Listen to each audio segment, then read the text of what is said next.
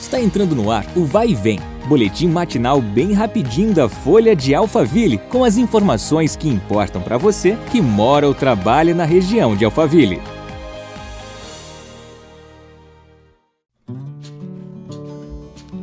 Olá, tudo bem? Eu sou Marcelo Fofá e damos início a mais uma edição do nosso podcast. É o podcast da Folha de Alphaville, que é um oferecimento do Colégio Pentágono, a melhor escola da região, fica ao seu lado. Vamos aos destaques. Um levantamento feito pelas prefeituras a pedido da Folha de Alphaville mostrou que a taxa de letalidade de pacientes infectados pela Covid-19 nos municípios está mais baixa. Exatamente essa taxa, também chamada de coeficiente de letalidade, representa a proporção de óbitos entre os casos da doença, sendo um indicativo da gravidade da enfermidade ou agravo na população. Segundo dados oficiais em Barueri, de 25 a 31 de outubro, a taxa de letalidade era de 5%. Em junho, esse índice chegou a 10,8% na cidade.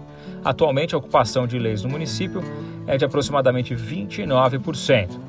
A gestão também informou que nesse número tem caído né, desde a semana 37, o que indica que todas as medidas tomadas e a estrutura em saúde têm sido eficazes. Em Santana de Panaíba, esse número é menor, de acordo com dados da Prefeitura, no dia 2 de novembro, a taxa de letalidade para pacientes é de 2,98%. Até o dia 3, a cidade tinha 60% de seus leitos ocupados. A Prefeitura de Santana de Panaíba está realizando uma obra de duplicação na Avenida Bom Pastor, próximo à Residencial 10. De acordo com o prefeito da cidade, Elvis César, a obra é na subida do residencial e vai impactar mais de mil residências, melhorando também a fluidez do trânsito local. Muito bem, chegamos ao fim de mais um podcast. Essa edição é um oferecimento do Colégio Pentágono, a melhor escola da região, fica ao seu lado. Nos encontramos novamente amanhã.